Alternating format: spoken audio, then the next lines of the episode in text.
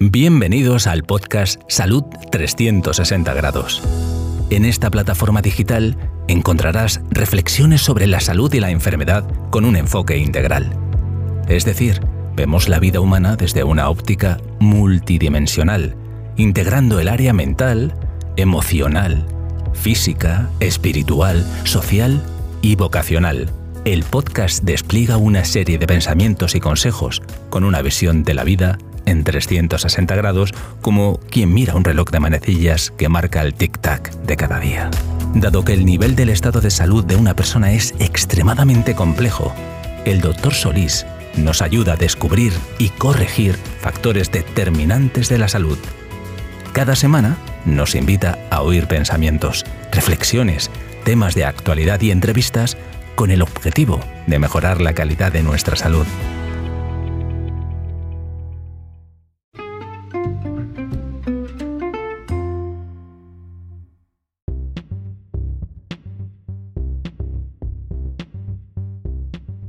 En este tiempo de tantos adelantos tecnológicos y en especial con los avances de la neurociencia, la conciencia humana está en el tapete de muchos investigadores sin alcanzar conclusiones convincentes. Por este motivo quiero reflexionar en este episodio sobre el misterio de la conciencia humana, que sin duda es un enigma insoluble si solo intentamos entenderla desde el campo humanístico porque la calidad de nuestra conciencia determinará, entre otros, el estilo de vida y consecuentemente el nivel de nuestra salud. Voy a comenzar definiendo el estado de conciencia. Intentar describir en palabras lo que es la conciencia humana no es una tarea fácil, no es una tarea sencilla. Aunque casi todos creemos saber de qué estamos hablando y de qué se trata, no todos podemos construir un concepto preciso. Lo podemos abordar desde la ciencia o la filosofía o la neurociencia o la psiquiatría y también desde la teología. Haré una descripción múltiple, amplia, para dar una visión completa, porque sin duda es uno de los grandes misterios de la mente humana que nos diferencia de los animales.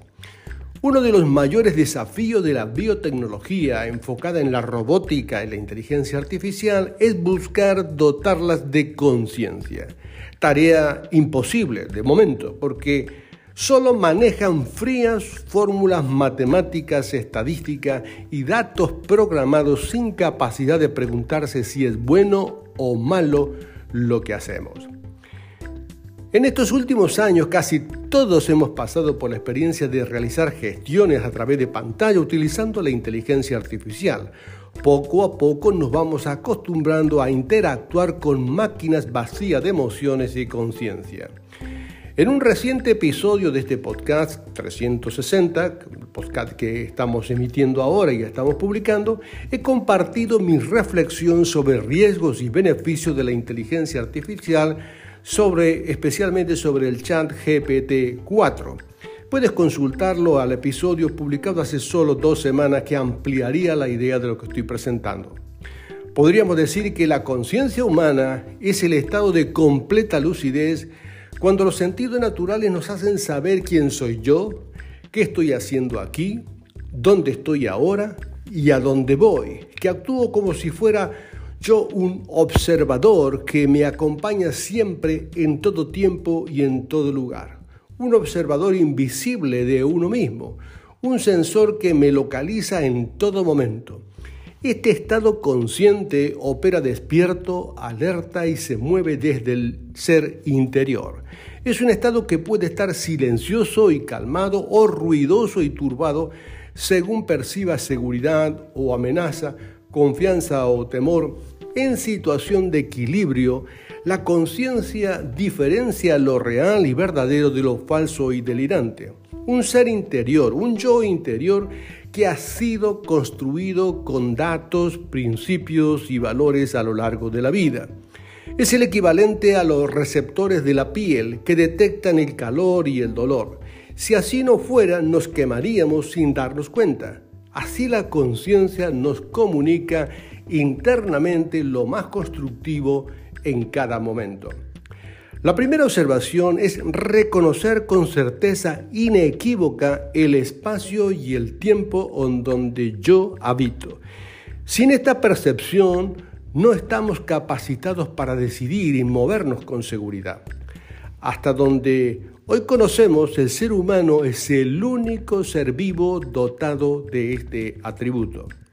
Esta capacidad de descubrir el mundo que nos rodea, en cómo gestionar sabiamente los recursos naturales, diseñar, perfeccionar lo creado, combinar colores y sonidos para expresar a través del arte y la música todas las expresiones del autoconocimiento, el escoger un camino u otro según veamos conveniente, nos debiera hacer pensar que Dios tiene algo que ver con esta capacidad humana y que su insensibilidad sería una gran pérdida para el futuro de la raza humana.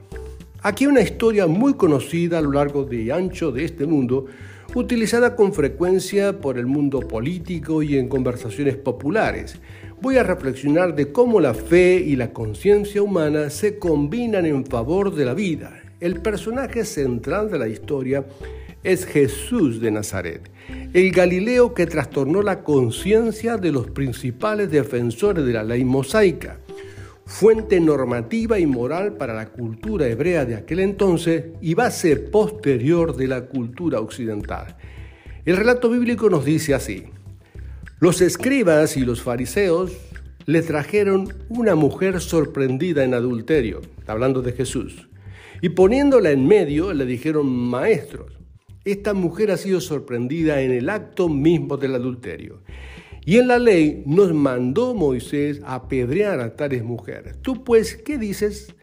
Mas esto decían tentándole para poder acusarle. Pero Jesús, inclinándose hacia el suelo, escribía en tierra con el dedo y como insistieron en preguntarle, se enderezó y les dijo, el que de vosotros esté sin pecado, sea el primero en arrojar la piedra. E inclinándose de nuevo hacia el suelo, siguió escribiendo en tierra. Pero ellos al oír esto, acusados por su conciencia, salían uno a uno, comenzando desde el más viejo hasta el más joven. Y quedó solo Jesús y la mujer que estaba en medio. Enderezándose Jesús y no viendo a nadie sino a la mujer, le dijo, Mujer, ¿dónde están los que te acusaban? ¿Ninguno te condenó? Y ella dijo, Ninguno, Señor. Entonces Jesús le dijo, Ni yo te condeno. Vete y no peques más. Aquí vemos cómo los escribas y fariseos aplican la ley ocultando su condición personal. Jesús se identifica con la mujer inclinándose en tierra una relación empática y compasiva con la acusada. Según el relato y en el contexto cultural, la mujer era culpable ante la ley moral establecida por Moisés. Pero aquí Jesús apela al estado de conciencia humana de los prestigiosos religiosos y pronuncia aquella célebre frase que todos hemos oído alguna vez. El que de vosotros esté sin pecado, que tire la primera piedra.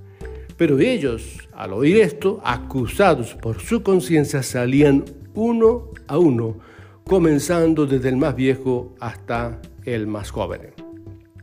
El Renato nos indica un gran silencio.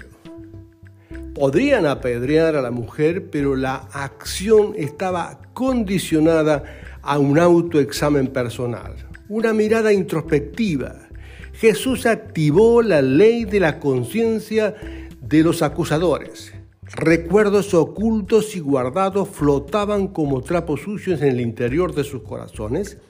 La apariencia pública y la auténtica condición humana interna no les permitió levantar la mano para arrojar la piedra. Se paralizaron los brazos. El silencio ambiental indicaba al mudo grito de su conciencia, los músculos preparados para matar se relajaron. Las manos y los dedos en garra se aflojaron. Se juzgaron a sí mismos y se encontraron culpables. Esta es una conciencia que funciona correctamente, porque les hace saber a los acusadores que no tienen autoridad moral para señalar a nadie, mucho menos para arrojar piedras sobre otros. Eran jueces que se juzgaron a sí mismos se hallaron culpables y se inhabilitaron para juzgar y sentenciar a la mujer adúltera. Mientras la mujer era avergonzada y humillada en público, la turba fue apagando su intención de hacer justicia. Jesús permanecía escribiendo en tierra. Me imagino al oír el sonido de las piedras que caían de la mano de los hombres acusadores, que eran ahora acusados por sus propias conciencias. Primero los viejos ejemplares experimentados religiosos y luego los jóvenes aprendices de celo santo fueron saliendo del círculo acusador, uno a uno Aquí la conciencia humana preservó la vida de una mujer culpable según la ley moral. Jesús hace uso de la compasión y no la condena tampoco, pero deja una nota verbal clavada en su conciencia tras liberarla. Vete y no peques más. Ahora ante cualquier situación dudosa en el futuro, podría hacer uso de esta palabra liberadora para no volver a violar las leyes de la vida.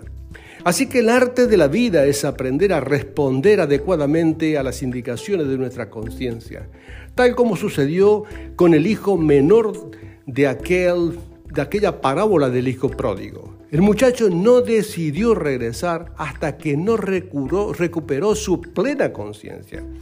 El relato dice que, volviendo en sí, miró al cielo y se preguntó, ¿qué hago aquí? Y decir, fue plenamente consciente de su error de haber dejado su casa donde tenía de todo y ahora se moría de hambre. El reencuentro, el perdón y la reconciliación se inicia por la iluminación de la conciencia.